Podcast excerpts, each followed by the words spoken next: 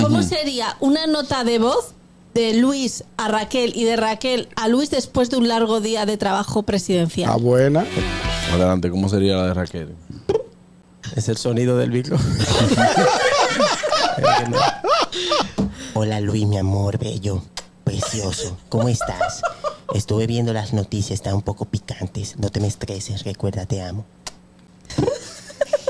Mi amor, Raquel, en este momento estoy loco por llegar a la casa. Espero que me hayas guardado, aunque sea un poco del flan del mediodía, que allá la gente come más que un barrio pobre. Ahora nos vemos en la casa. Ahí estaré. Te amo. Luis, mi amor, cuidado, que después de lo que pasó con Gonzi, tú sabes que hay muchas marchas del PLD protestando cerca. Así que cuídate, te amo, Luis. No te preocupes, amor.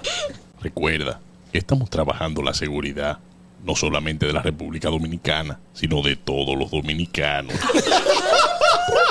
Luis, estamos aquí riéndonos, aquí en la oficina, que estoy comentándole a los muchachos, ¿quién es el funcionario que tú ibas a sacar en esta semana? Cuéntanos. Señores, fuerte, no te señores, no todo es relajo. Raquel, si tú no tienes oficio, yo sí. Hablamos en la casa. Te amo, mi amor. Otra vez.